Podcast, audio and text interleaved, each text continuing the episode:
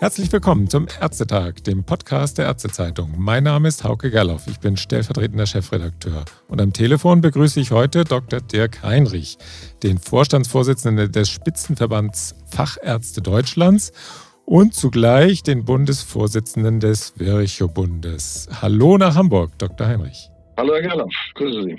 Herr Dr. Heinrich, es gibt viel zu besprechen in der Gesundheitspolitik. So viele Reformvorhaben, aber so wenige sind zur Halbzeit der Ampelkoalition bereits abgeschlossen. Eigentlich weiß ich gar nicht, wo ich anfangen soll bei all den Themen, aber so eigentlich weiß ich es dann doch natürlich. Was brennt Ihnen denn am meisten unter den Nägeln? Ist es der in Anführung Ärztestreik zwischen den Jahren, der am Mittwoch begonnen hat, also die Praxisschließungen?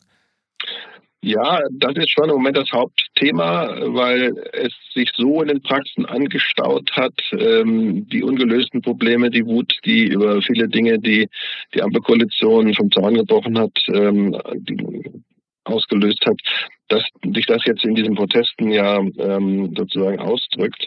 Und die Probleme, die Kernprobleme, die wir mit dem Protest ansprechen, sprechen, sind schon die, die dringendsten Probleme, die wir haben. Ähm, aber natürlich gibt es daneben auch noch die langfristigen gesundheitspolitischen Themen. Mhm. Das ist ja die Aktion Praxis in Not. Das fällt ja auf der Website des Virchow-Bundes als erstes ins Auge. Stoppt Lauterbach heißt es da. Und dann auch natürlich äh, mit Blick auf die MFA, wir geben unseren medizinischen Fachangestellten vom 27. bis 29. Dezember frei als Dankeschön für ihre harte Arbeit und als Ausgleich, weil sie bis heute keinen staatlichen Corona-Bonus erhalten haben. Was geschieht denn aktuell im Rahmen dieser Aktion? Also es ist ja so, dass ähm, der Vertrauensverlust in den Bundesminister mittlerweile so groß ist, weil er die Neupatientenregelung seinerzeit völlig ähm, ohne Begründung zurückgenommen hat. Ähm, obwohl er sie selbst mitbefördert hatte. Das hat, glaube ich, sehr, sehr viel ausgelöst bei den Kolleginnen und Kollegen, bei mir aber auch. Ähm, eine, eine Regelung, die sinnvoll ist und die man, auf die man sich verlassen hat, dann plötzlich wieder einzukassieren, man kann sich das gar nicht vorstellen, wenn, wenn Sie ein größeres Gerät angeschafft haben, wenn Sie neues Personal eingestellt haben und dann nimmt man sowas zurück. Das hat die Leute schon schockiert und sehr, sehr wütend gemacht. Und dann kam eins nach dem anderen diese nicht gelungene Digitalisierung, die letztlich nur zu bürokratischem Wust führt. Ähm, die Tatsache, dass eben die medizinischen Fachangestellten völlig vergessen wurden, dann der, der äh, Honorarabschluss äh, mit, mit den gesetzlichen Krankenkassen mit 3,8 Prozent, äh, wobei alle anderen irgendwo irgendwie 9 Prozent oder 10 Prozent bekommen. Das alles zusammen führt dazu, dass die Praxen wirklich in eine echte Schieflage mittlerweile geraten. Und das drückt sich dann aus in Patientenstopps, Aufnahmestopps, in lange Wartezeiten, schwierige Schwierigkeiten für die Patientinnen und Patienten Facharzttermine, aber auch mittlerweile schon Hausarzttermine zu bekommen. Also das alles zusammen führt eben dazu, dass die Praxen keine Nachfolger auch mehr finden. Wir haben Probleme, MFAs zu finden. Und da muss, muss wirklich ein grundsätzlicher Wechsel in der Politik stattfinden, wenn wir äh, die Versorgung in Zukunft auch sicherstellen wollen. Wir haben den Nachwuchsmangel, den werden wir natürlich nicht ganz so schnell besiegen können, aber wir müssen jetzt gucken, dass wir alle Kolleginnen und Kollegen die noch Praxen haben und die dort arbeiten, möglichst spät in Rente gehen. Im Moment tut die Ampelkoalition alles dafür, damit alle möglichst früh in Rente gehen, aus lauter Frustration, weil, keine, weil ihnen die Lust genommen wird. Und das ist eine fatale Entwicklung, die dazu führen wird, dass die Patientinnen und Patienten einfach wirklich sehr, sehr lange warten müssen, wenn sie überhaupt noch eine Praxis finden, die sie aufnimmt. Mhm. Was sind denn da ganz konkret Ihre Ziele? Sie haben ja eigentlich Ihre, die Probleme schon genannt. Das heißt, die Ziele wären dann, diese Probleme zu beseitigen. Und was würde denn die Lust an der Niederlassung stärken? Wenn ich jetzt auf diese Protestaktionen gucke, und ich würde mir vorstellen, ähm, mein Sohn ist auch Medizinstudent, der wird sich ja sehr genau überlegen, ob er sich tatsächlich niederlässt. Ist das die richtige Aktion, um den kommenden Ärztemangel, oder der, der ist ja auch schon da, aber das, da, dagegen zu wirken, wenn man so, so laut schreit, dass alles gar nicht mehr weitergeht, weil, so wie es jetzt ist? Das ist ja die Realität. Wenn wir jetzt nichts tun, ist das die Realität. Ja. Und diese Realität versuchen wir zu verhindern. Also wir versuchen ja, dass das eben nicht eintritt in der ganzen Breite, wie Sie es eben auch richtig geschildert haben. Also wir können ja nicht zaubern. Also was nicht attraktiv ist, kann ich nicht einfach schön reden. Und ich kann eine Praxis in einem sozialen Brennpunkt in Hamburg ähm, mit einer Auszahlungsquote von 70 Prozent nicht schönreden. Ja? Da haben Sie keine Privatpatienten, äh, da können Sie keine Privatleistungen ab, äh, an den Patienten ähm, andienen. Und Sie haben eine Auszahlungsquote von 70 Prozent bei den Kassenpatienten. Und wenn Sie dann einen Ärztemangel haben, wird werden die wenigen Nachfolger, die es gibt, die werden sagen, na dann gehe ich doch lieber in die Praxis äh, in Eppendorf, die angeboten wird, weil da habe ich Privatpatienten, da habe ich ähm, zwar auch nur eine Auszahlungsquote von 70 Prozent für meine Kassenpatienten, aber ich kann das kompensieren, weil meine Patienten so wohlhabend sind, dass ich auch noch ähm, individuelle Gesundheitsleistungen ähm, dort abrechnen kann. Und dann komme ich klar. Und darum geht es. Also es geht darum, die, die Kassenmedizin zu retten. Ähm, ich habe keine Sorge, dass Ärztinnen und Ärzte in Zukunft kein Geld mehr verdienen. Das sieht man in allen Ländern, die sozusagen diese Staatsmedizin haben. Gehen Sie nach England, gehen Sie nach Holland, gehen Sie nach Schweden. Dort blüht die Privatmedizin und den Ärzten geht es gut. Nur die Frage ist, wollen wir das? Und was mich ja immer wieder überrascht, ist, dass ein sozialdemokratischer Gesundheitsminister ähm, durch seine Maßnahmen genau das einführt, dass nämlich die, die Geld haben, sich aus den Wartelisten herauskaufen können und die, die kein Geld haben, die müssen halt warten. Das ist mhm. für mich unsozial und das will ich nicht. Und das wollen auch die meisten Kolleginnen und Kollegen nicht und genau deshalb protestieren wir. Mhm. Wie groß ist denn tatsächlich dieser Impact durch die Proteste? Das ist ja gar nicht so leicht zu messen, nicht? Zwischen den Jahren haben sowieso viele Praxen zu, manche sind in Ferien, vielleicht fahren sie zum Skifahren und andere wieder haben jetzt aus, den, aus Gründen der äh, Proteste geschlossen. Wie, wie unterscheiden Sie das?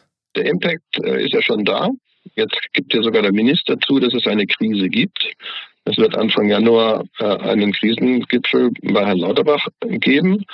Und ähm, ähm, damit ist ja schon ein Teil erreicht, nämlich dass äh, anerkannt wird, dass es offensichtlich Probleme gibt. Ähm, jetzt wollen wir natürlich bei dem Krisengipfel dann keine weiteren Ankündigungen haben, davon haben wir schon genug, sondern da braucht es dann konkrete Zusagen. Also das Ergebnis eines solchen Gipfels müssen Zusagen sein, an welchen Stellen äh, man bereit ist, was zu verändern. Und dazu gehört eben die Budgetierung, dazu gehört Bürokratie, ähm, dazu gehört ähm, auch von den Kassen eine Zusage äh, für die MFA-Gehälter in Zukunft auch ausreichend Geld zur Verfügung zu stellen.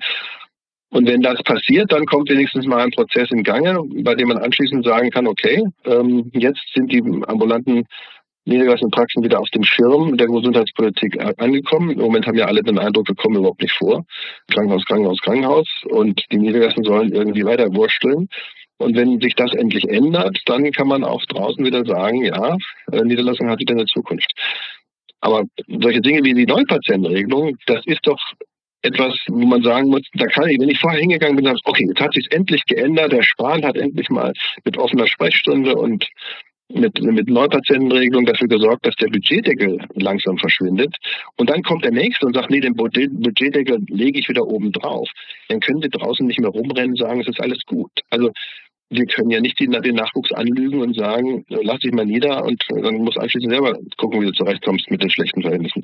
Das kann es nicht sein. Also deswegen ist der Protest jetzt notwendig und äh, es gibt zwei Möglichkeiten, entweder führt zum Erfolg, dann haben wir eine Chance, oder führt nicht zum Erfolg, dann wird es einen Niedergang der niedergelassenen Praxen geben. Das ist auch kein Unkenrufen, sondern das ist dann die Realität, die wir jeden Tag von Kolleginnen und Kollegen per Brief, per E-Mail mitgeteilt bekommen ich bin jetzt 63, ich höre nächstes Jahr auf, wenn sich nichts ändert. Kollegen, die sonst noch bis 68, 69, 70 weitergemacht hätten. Und diese Leute, diese mhm. fünf Jahre, die die noch weitergemacht haben, die werden uns in Zukunft eben massiv fehlen in der ambulanten Versorgung, weil so schnell kriegen wir keinen neuen Nachwuchs. Mhm.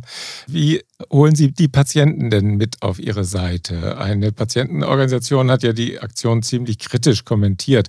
Der Minister natürlich auch, dass Sie gerade in einer Zeit Praxen schließen, in der so viele Menschen krank sind.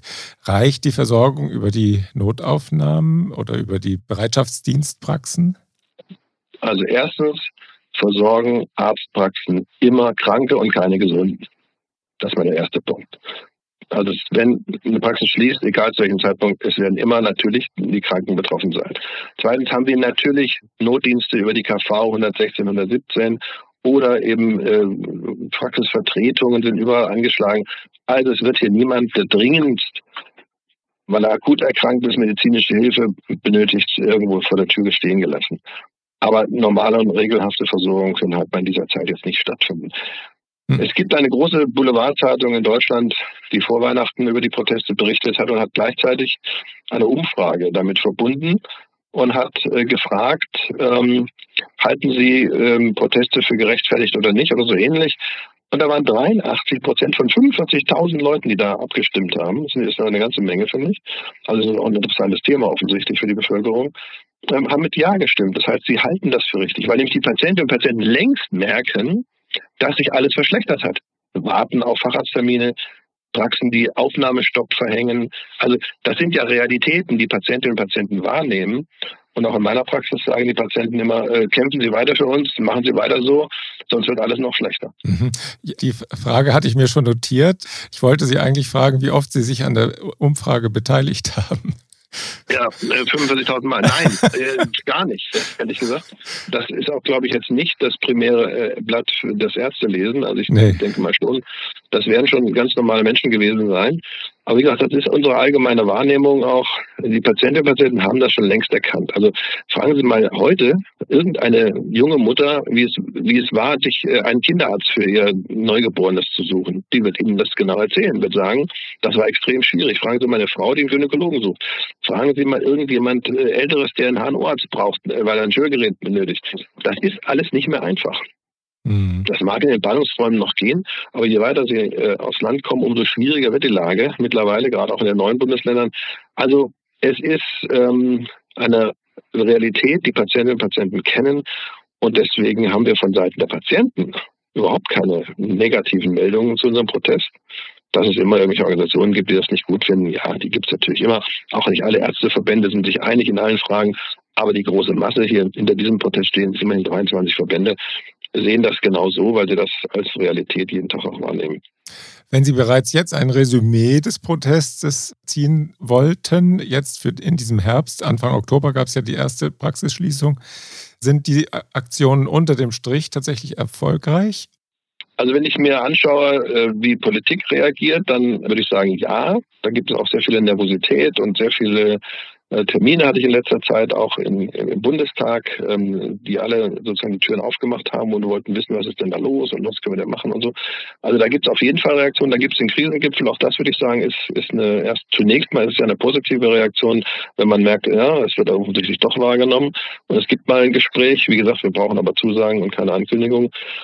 Und die, die, mediale Reaktion, auch die, die ich heute am heutigen Tag habe, mit äh, ganz, ganz vielen Interviews, Fernsehteams, äh, die in meine sozusagen geschlossene Praxis gekommen sind, das ist schon eindeutig, dass das Thema äh, alle Menschen bewegt. Ähm, und das ist ja auch das Ziel von solchen Aktionen, dass endlich mal über die Probleme gesprochen wird und dann auch es zu Lösungen kommt. Gut, damit hätten wir jetzt unser erstes Thema abgehakt sozusagen, wobei die politischen Ziele sind natürlich noch lange nicht abgehakt, das werden wir weiter verfolgen. Das zweite Thema, was ich mit Ihnen besprechen wollte, das ist die Ambulantisierung. Da sind Sie ja als BIFA-Vorsitzender auch ganz dicht dran, weil äh, Sie sind ja selbst als HNO-Arzt auch eine, in äh, einem operierenden Fach tätig. Und da gibt es ja im Moment zwei Themen. Einmal die Erweiterung des AOP-Katalogs und die Hybrid-DRG-Verordnung. Passiert Ihnen da im Moment genug? Also zunächst mal ist es ja erfreulich, dass das Thema Hybrid-DRG aus dem Koalitionsvertrag jetzt aufgenommen wurde und überhaupt bearbeitet wird. Das ist ja mitnichten bei allen Themen so.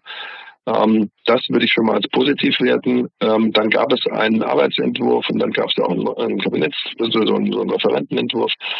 Da haben wir dann auch sehr viel mit dem Ministerium ja auch gesprochen und jetzt äh, in dem neuen Entwurf hat sich ja auch vieles nochmal verändert und sehr entschlackt worden. Das würde ich im Prinzip erstmal positiv sehen, weil viele Dinge auch an die Selbstverwaltung zurückgegeben werden mit diesem Papier. Dann gab es ja auch noch den Anhang 3, wo also weitere ähm, Leistungen sozusagen für das Jahr 2024 vorgesehen sind äh, zur Ambulantisierung. Der ist zwar jetzt nicht mehr da, aber letztlich sagt das Ministerium, der ist nur aus, aus formalen Gründen jetzt nicht mehr angehängt, aber es ist der Katalog. Also das glaube ich dann auch dem Ministerium. Und insofern bin ich da schon ganz hoffnungsvoll, dass man aus diesem Entwurf etwas machen kann, jedenfalls mehr als aus dem ersten. Vor allem ist es auch auf, äh, gerade auf der bürokratischen Ebene entschlackt worden, was Grouper und all diese Dinge anbelangt. Also ich glaube, da, damit kann man was machen. Ich bin da vorsichtig optimistisch und bin schon damit, schon damit auch zufrieden, dass vieles von dem, was wir kritisiert haben, dann eben auch berücksichtigt wurde. Und da sieht man eben, dass auf der Arbeitsebene des BMG äh, wir immer noch sehr gute Gespräche führen können und dass man sich dieser ganz unpolitischen Ebene, was einfach die Praktikabilität von, von Referentenentwürfen äh, und die praktische Umsetzung anbelangt, dass man sich da auch durchaus verständigen kann. So funktioniert ja auch Politik. Auf der Ebene klappt das auch gut und deswegen bin ich da nicht unzufrieden. Ich will jetzt nicht jubilieren, man muss gucken, was daraus gemacht wird, aber es ist auf jeden Fall, äh, ist da was in Gang gekommen, was man dann auch ausbauen kann. Natürlich geht uns das zu langsam, klar, aber da muss man ja auch wieder sagen, da hat sich die äh, haben sich die drei Partner KBV, GKV Spitzenverband und DKG auch eben nicht mit Ruhm bekleckert, weil man sich nicht einigen konnte. Nicht? Also äh, die DKG hat es blockiert, wurde dann über das Ministerium spielen und das sind natürlich alles Dinge, die das verzögern, ist wahrscheinlich auch der Sinn der Maßnahme gewesen von Seiten der Krankenhausgesellschaft, die das ja nicht wollen, die Ambulantisierung, weil sie sich nicht bereit dafür fühlen.